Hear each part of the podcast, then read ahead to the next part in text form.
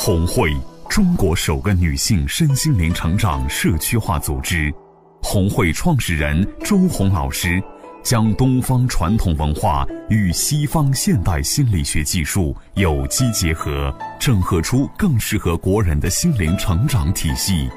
从女性的心性着手，服务其整个家庭。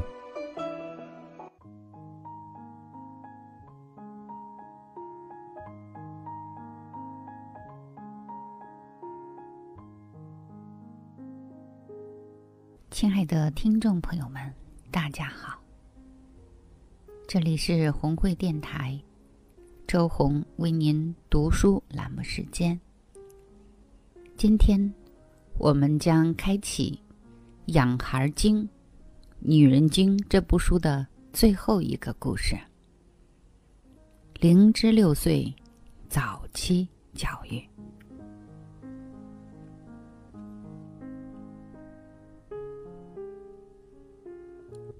我是幸运的，因为我在宝宝出生不久，就遇到了亲爱的周红老师，一路跟随，共同成长。我和宝贝一起践行着红会教育理念，从牙牙学语、学步、认知，到断奶、分床、入园，宝贝的每一天。每一步都带给我信心。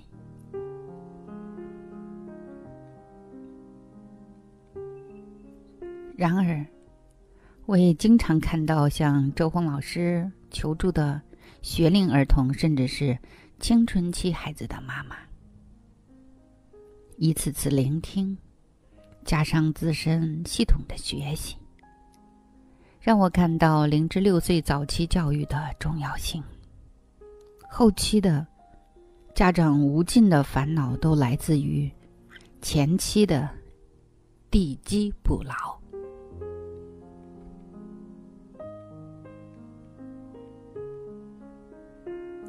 这促使我拿起纸笔，尽我所能分享周红老师关于。零至六岁早期教育的理念，以及我和宝贝的点滴，希望能有更多的幸运宝贝儿幸福成长。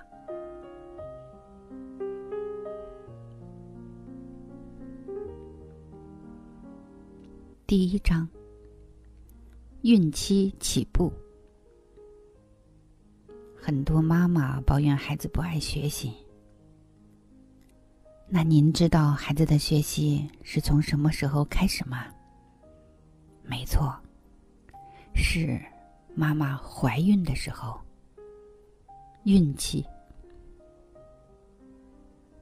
孕期是妈妈对胎儿输入的第一道人生程序。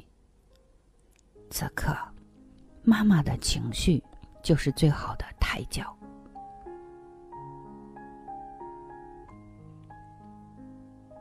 妈妈可以把生活中的所见所闻，包括起床、吃饭、外出、睡觉等一系列活动，随时随地与腹中的胎儿进行沟通，让宝宝感受到这个世界是安全的、美好的，欢迎他。若妈妈情绪不佳的时候呢，可以播放一些轻柔舒缓的音乐，缓解情绪，转移宝宝的注意力。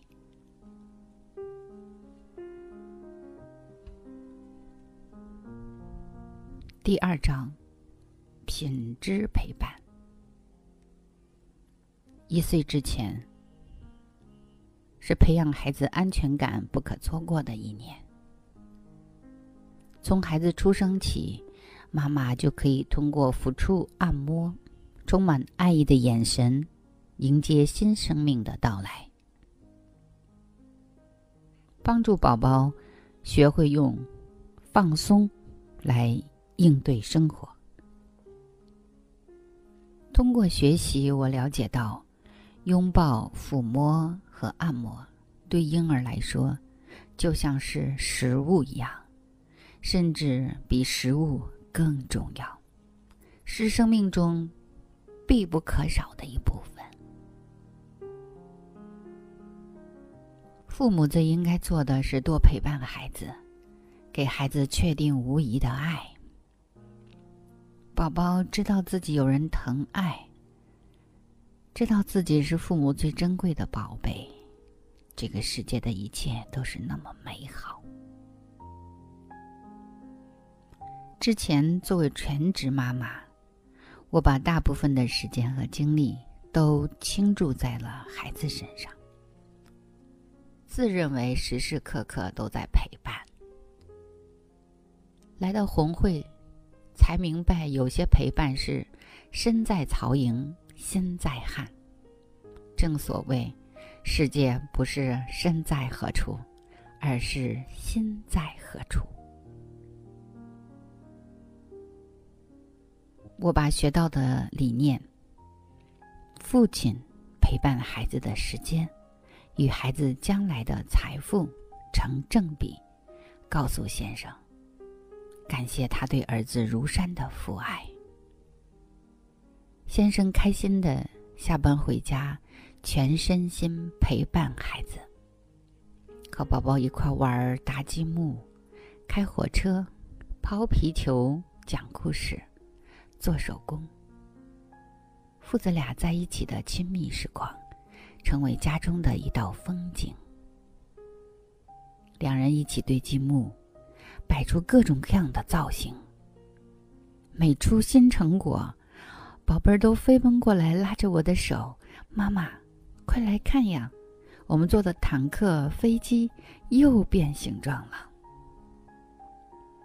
父子俩玩石头剪刀布，宝宝感叹：“真是太好玩了，比看电视还好玩呢。”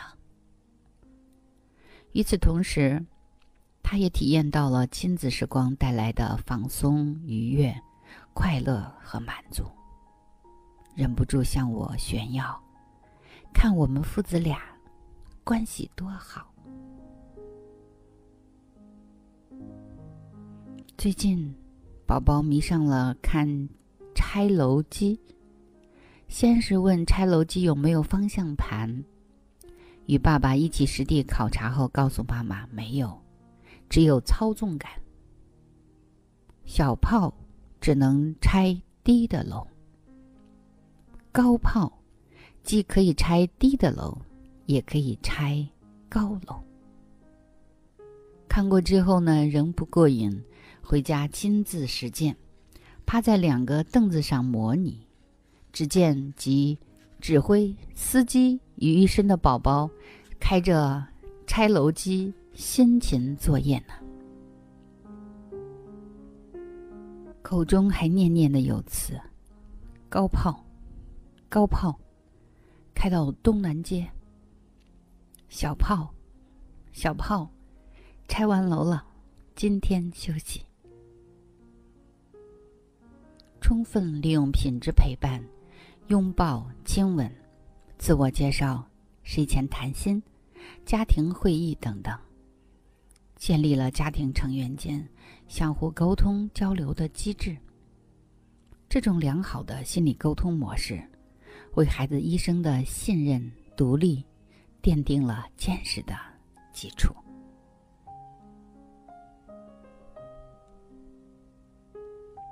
第三章，生活的高手。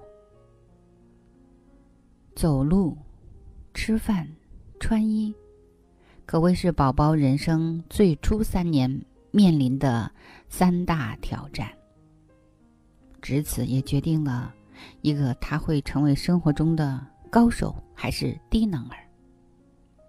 通过跟随周红老师学习，我懂得要用理解、尊重、支持、鼓励、肯定、欣赏的方式。当我们以爱的名义，用干涉代替指责、限制、否定、勤劳，剥夺孩子动手尝试的权利时，就会扼杀。孩子自主学习的幼苗。回想一下，当您的宝宝第一次摔倒时，您的反应是什么？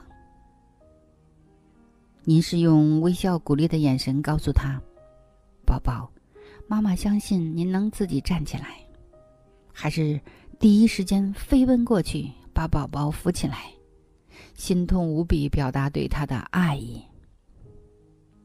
在那一刻，当宝贝儿不断尝试、经历失败，最终通过自己的努力颤巍巍的站起来时，我看到了儿子眼中难以言表的激动与喜悦，成就感促使他勇敢的尝试，一步、两步、三步。两岁多的时候，宝宝回家不想脱外套。这时我会拿起他的毛绒玩具。小老虎说：“我好想穿宝宝的衣服呀，你脱下来让我穿穿吧。”宝贝儿就马上脱下来，还要自己给玩具穿上。穿衣服的时候，宝宝把保暖衣套在头上，摇得像拨浪鼓一样。指着两只袖子说：“两个小尾巴。”穿上袖子之后，边往下拉边转圈，还说：“抖一抖，扭一扭，转一转，真好看。”我问：“是谁这么好看好笑呀？”妈妈真好笑。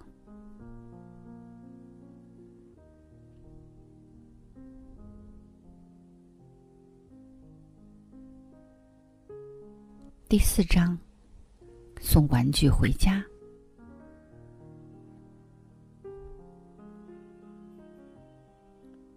只有父母先到家中，所有的物品从哪儿来，到哪里去，这些好习惯都做到之后呢，才能有效的引导孩子从小养成好习惯。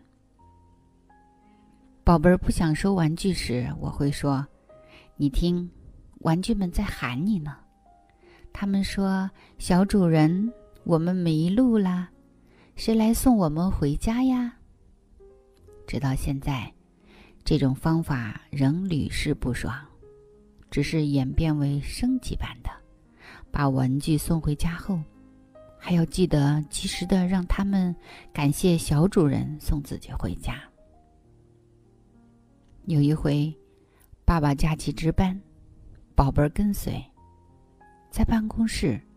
一开始，宝贝儿表现的特好，帮着爸爸倒垃圾，还捡了花盆周围掉落的枯叶。没过一会儿，他就把小夹子、曲别针，还有报纸、碎纸洒落一地。我说：“虎子，把他们送回家吧。”宝宝说：“今天给我放一天假吧，你好几天都没给我放假了。”这回我尊重了宝宝的意见，毕竟是孩子嘛。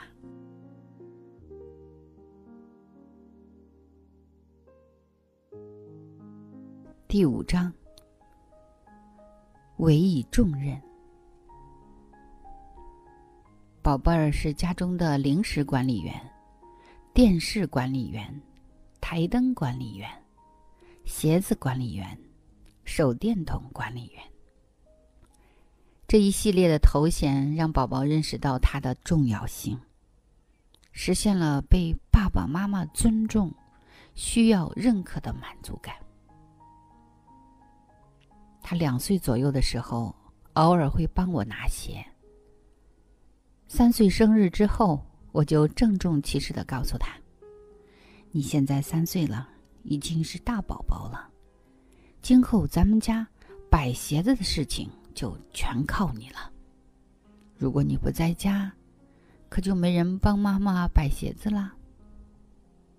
每次摆完后，我们都会夸他说：‘谢谢，哇，你摆的好整齐呀！’来。”亲一亲，拥抱一下。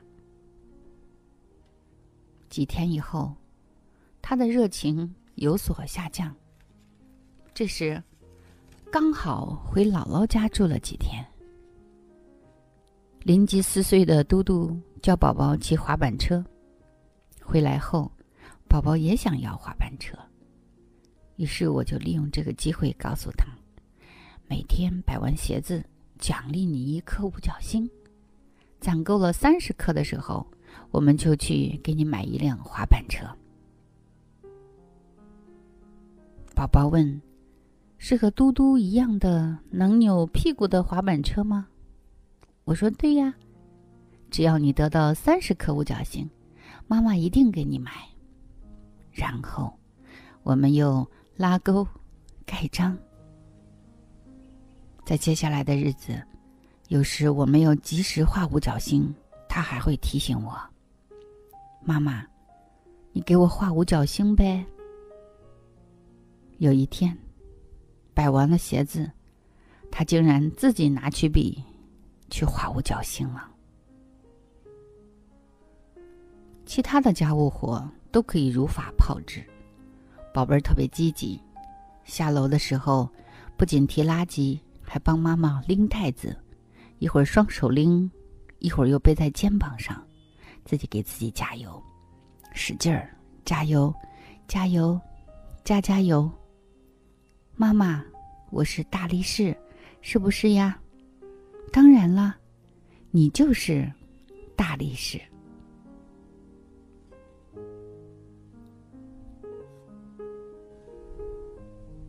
第六章，上幼儿园。幼儿园是孩子离开父母，独自迈向社会的第一步。可以通过绘本向宝宝展示幼儿园生活，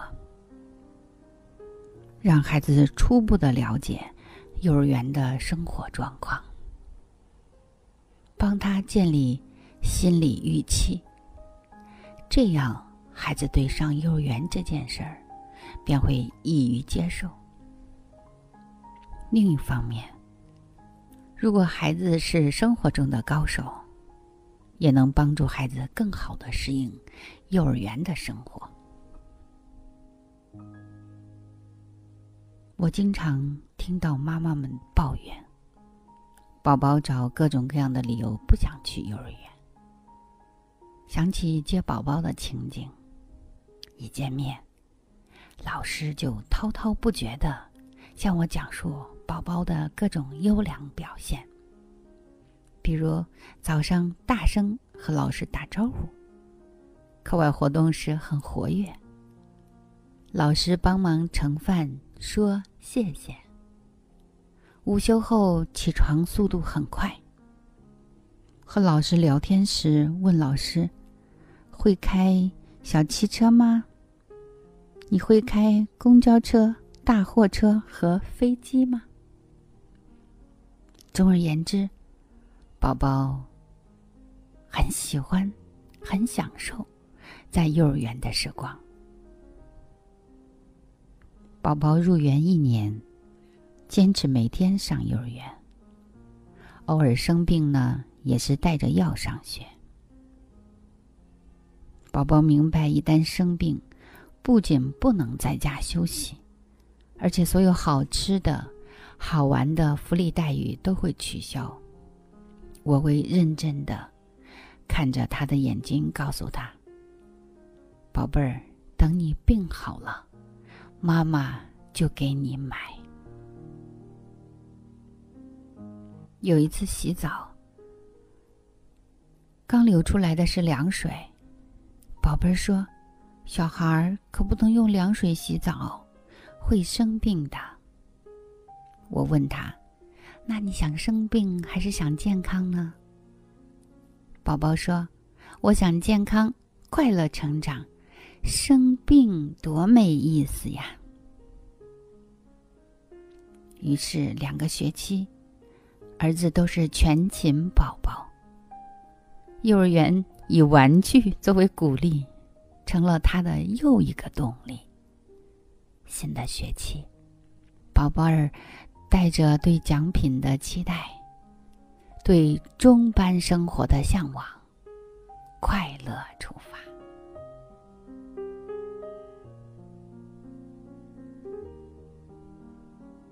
第七章，财商教育。培养富有的孩子是妈妈的功德。你希望自己的孩子将来是一个生活富裕的，还是穷困潦倒的人？相信所有的人都会选择富人。对孩子进行财商教育，培养孩子的动手能力和计划能力利用绘本，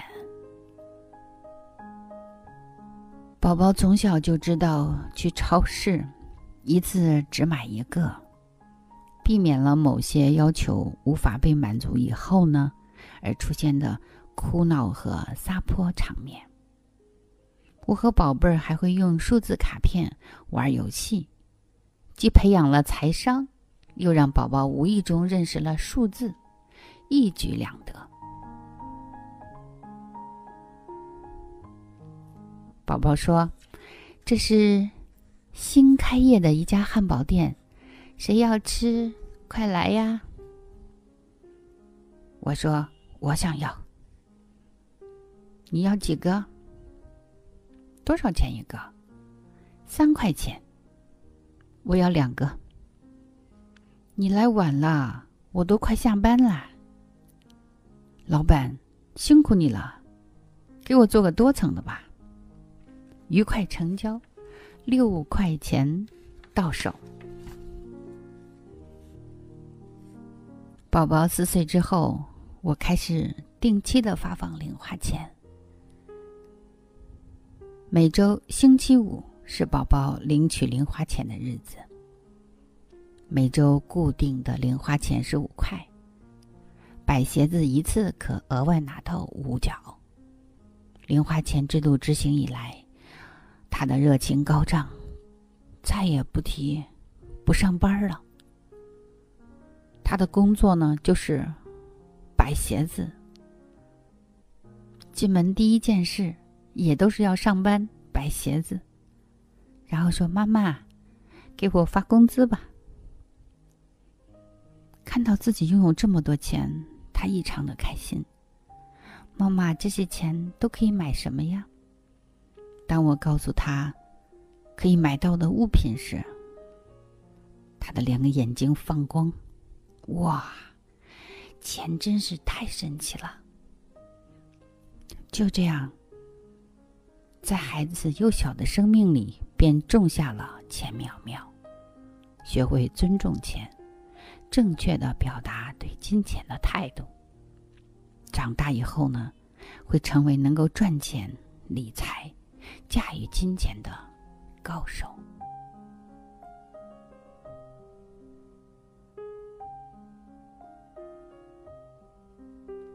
第八章：电视、电脑时间。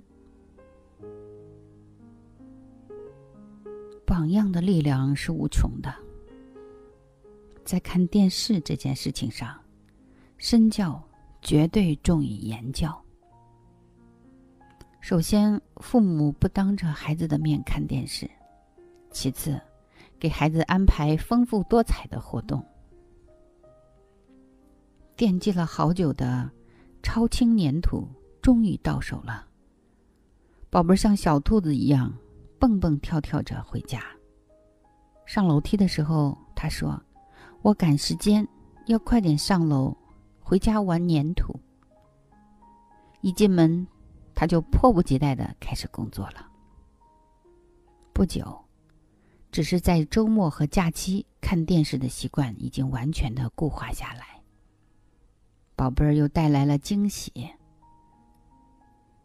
每次都是打开电视，即定好闹钟，半小时后听到闹钟的铃响，等我从书房来到客厅。他已经在第一时间自觉的关掉电视。我惊讶的说：“哇，什么时候关的呀？”儿子得意的说：“我一溜烟儿就把电视关了。”进入暑假，电视时间由平时的周末看两次，增加为一周三次。周一、三、五每天半小时，延时后加以提醒。如果还想继续看呢，允许，只是下次要取消。一个月顺利执行，铃响立即关电视。或者看完当集后马上关。偶尔有一次闹钟响，恰好上演了宝宝最喜欢的节目，宝贝儿主动的提出：“妈妈，我想取消下一次，行不行？因为我还没有取消过呢。”可以，满足。尊重孩子的追求不同体验的权利，在经历中成长。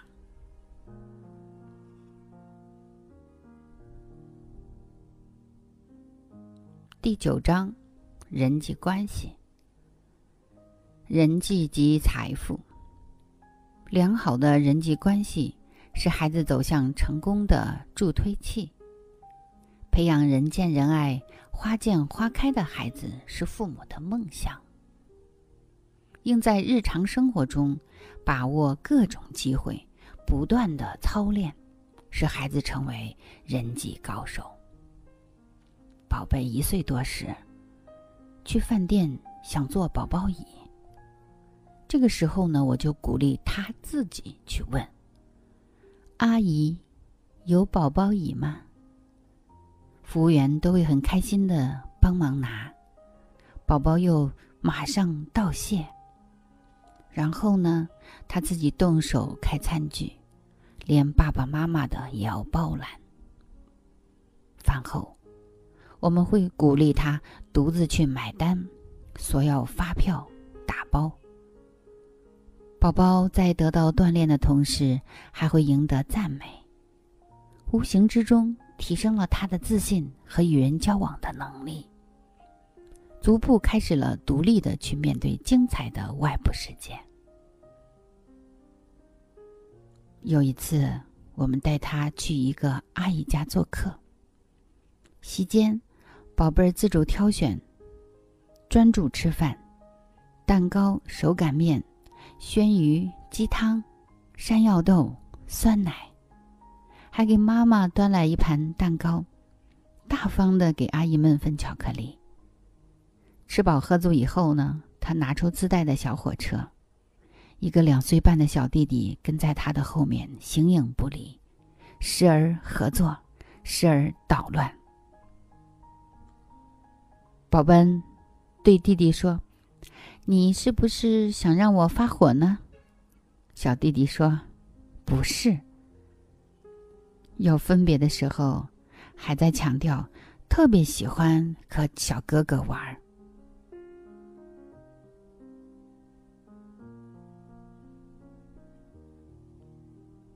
第十章，好奇心。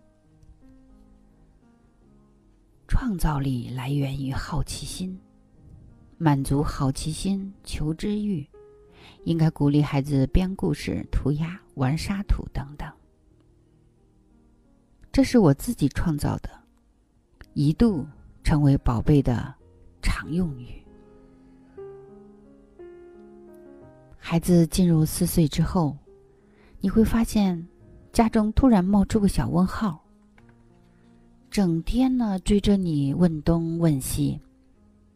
小奶的瓜里呢，装满了各种各样稀奇古怪，甚至在大人看来有些无厘头的问题。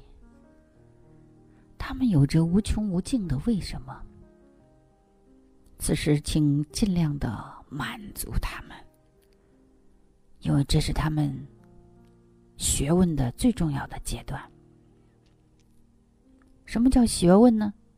学习就是问问题，所以长大才会有学问。也许，这正是孩子长大以后的优势领域。某一天晚上，例行的睡前聊天过后，宝宝突然说：“人是什么颜色呀？”我说：“咱们是黄种人，还有白种人和黑种人。人也有颜色。”对呀。那人为什么也有颜色呀？我一迟疑，宝宝说：“妈妈，这个问题你也不知道，那你就上网百度一下吧。”类似飞机为什么可以在天空中飞？地铁为什么跑得很快？电灯为什么可以照亮？玻璃为什么会碎？玩具是怎么做的？橡胶轮胎是怎么生产出来了？等等问题，让我应接不暇。随着他年龄的增长，问题也在不断的升级。飞机起飞时滑行几百米呀？飞机起飞时的速度是多少？飞机降落到机场需要滑行多远？飞机降落时的速度是多少？等等等等。宝宝洗完澡直接冲出去，伴随着一声“好冷呀”，又迅速的返回洗手间。爱问题、爱思考的。小问号又发问了：“妈妈，洗完澡为什么这么冷呀？”我们立刻上网查，洗完澡，身上的水分蒸发，把身上的热量带走了。我们出生是在哪儿？我是怎么生出来的？我刚出生的时候是男孩还是女孩？你为什么生男孩不生女孩？为什么男生是爸爸，女生是妈妈？这样的一连串的问题接踵而来，我可开心了，因为这正是我对儿子进行性教育的大好时机哟。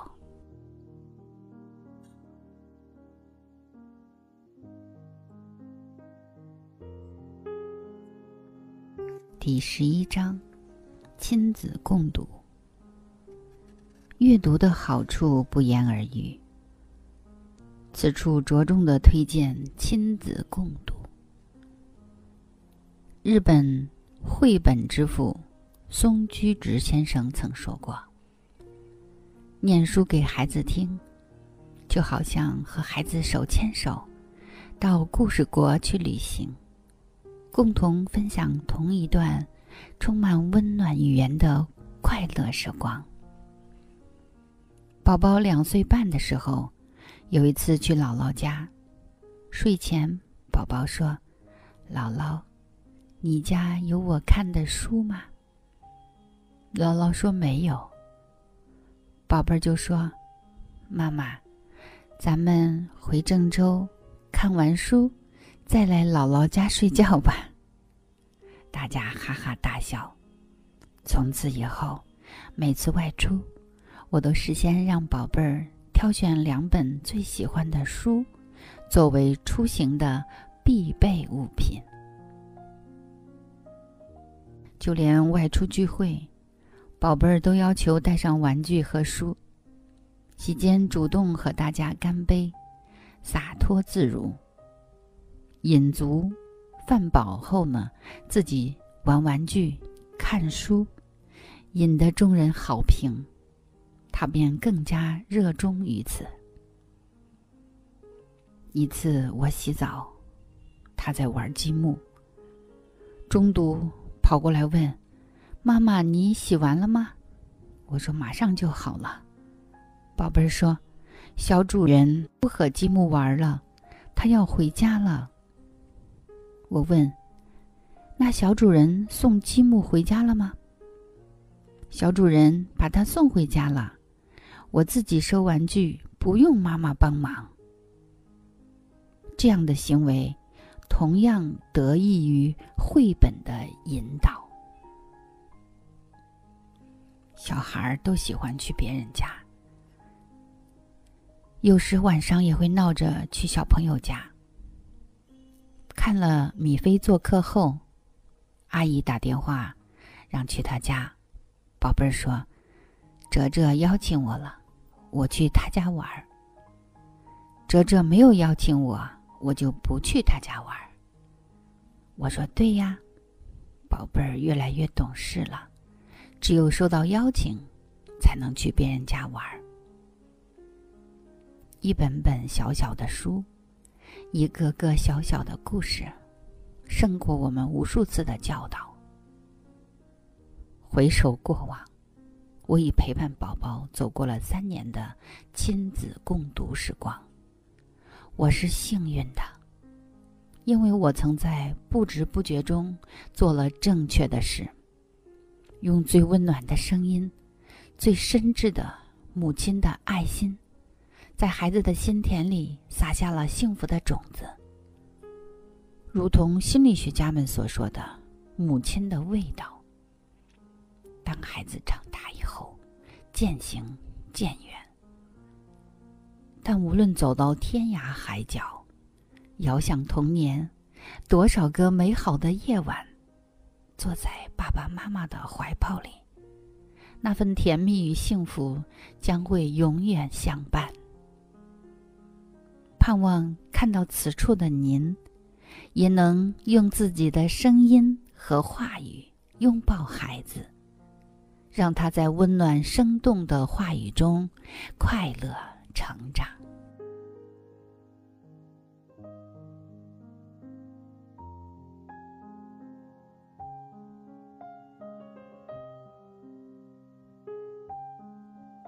第十二章：尊重孩子。对孩子而言，了解世界最直接的方式就是不断的探索与尝试。吃手、扔东西、分解玩具等，无论是剪刀、钳子、拖把，还是家里的厨具，任何事都喜欢尝试。只要确保安全的情况下。都应该尽可能的按孩子希望的方式予以满足。这是孩子成长为具有独立人格的人必经的过程。如果存在危险或者是违反规则，则要看看宝宝的眼睛，温柔而坚定的拒绝，同时理解接纳孩子不能如愿时。伤心、愤怒的情绪，给予适当的安抚。宝宝两岁多的秋天，特别想穿那件心仪的羽绒马甲。当时我告诉他，冬天下雪的时候就可以穿了。于是他每天就追问：“怎么还不下雪呀？”朝思暮想几天之后，他终于按耐不住。自己从衣柜里翻出马甲，光着背穿上就下楼玩了，频频引来众人回头观瞧，熟人还会一探究竟。如果没有学习，我肯定无法容忍他的这种行为。但是现在，我可以坦然接纳路人复杂的目光，只要不影响他人，孩子的感受高于一切。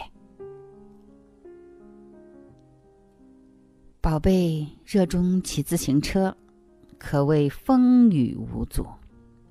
一个飘着雨的夜晚，三岁的宝贝儿执意下楼。他说：“我就想骑着车去广场找小朋友玩。”于是，我就一手撑一把伞，陪同宝宝骑行在秋雨弥漫的夜色中。清新的空气扑面而来，心情大好。整个骑车过程，对于儿子而言是一种享受。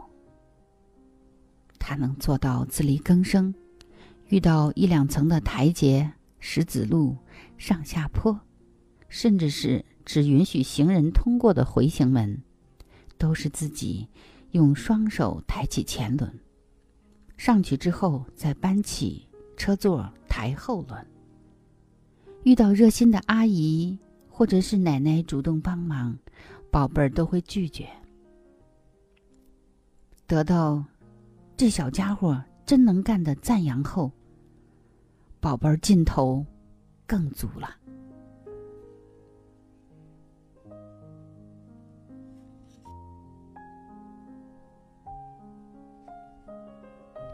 第十三章：好孩子标签。周红老师常说：“你的语言就是你的魔咒，你的起心动念就是孩子的天堂与地狱。一旦贴上好标签，这个孩子就知道自己是好孩子。他的脑门上有三个字：好孩子的标签。”天长日久，孩子就会自觉以好孩子的标准来要求自己。人性都是高贵的。有一回放学路上，宝贝想吃肉夹馍，自言自语：“要是没有卖肉夹馍的，我就不买了，直接回家。我也不哭闹，因为我是好孩子啊。”回到家。他第一时间把这件事告诉爸爸，又得到了一份肯定和表扬。对于孩子而言，这个阶段最重要的学习内容不在于多认了几个字，识了多少数，会算多少以内的加减法，而是生活即学习，游戏即教育，不教而教。教在其中，在游戏的过程中，动手能力、想象力、创造力、情绪管理能力、语言表达能力、人际交往能力等等，都潜移默化的得到了提升。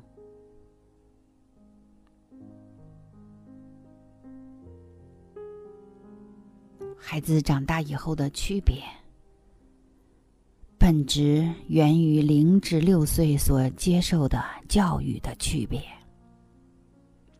这个年龄段的孩子具有极强的可塑性，像一条涓涓细流，简单纯粹而又无拘无束。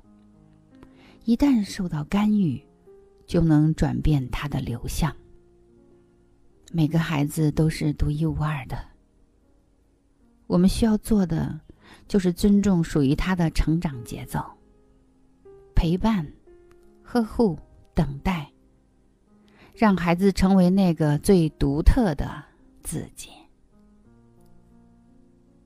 所谓大医治未病，如果妈妈在孩子零至六岁，甚至养育孩子之前，学习并掌握先进的育儿理念、科学的养育方法。就能有效的避免孩子出现各种状况，少走很多弯路，更加容易培养出成功、健康、幸福的下一代。妈妈们，加油！亲爱的听众朋友们，非常感恩你们对于红会电台的。支持和厚爱。我今天呢，也把《养孩经》和《女人经》这本书所有的故事都读完了。说实话，我特别享受这个为你们读书的过程，因为这些故事历历在目，就好像昨天发生的一样。我知道书中的每一个家庭。都不容易，这些女人都不容易，她们都是勇敢者。就像我们刚才这个故事的作者，他现在是红会课务部的总监，是一位优秀的导师。过去呢，宣科老师是以受害者的身份出现在红会的，但是现在。大家可以从她的字里行间里去看到一个坚强、智慧的女人。她的内心有无穷的力量。我非常爱这些女人，爱她们背后的家庭，也特别感恩他们身后支持他们的男人和孩子。我爱你们，祝福你们。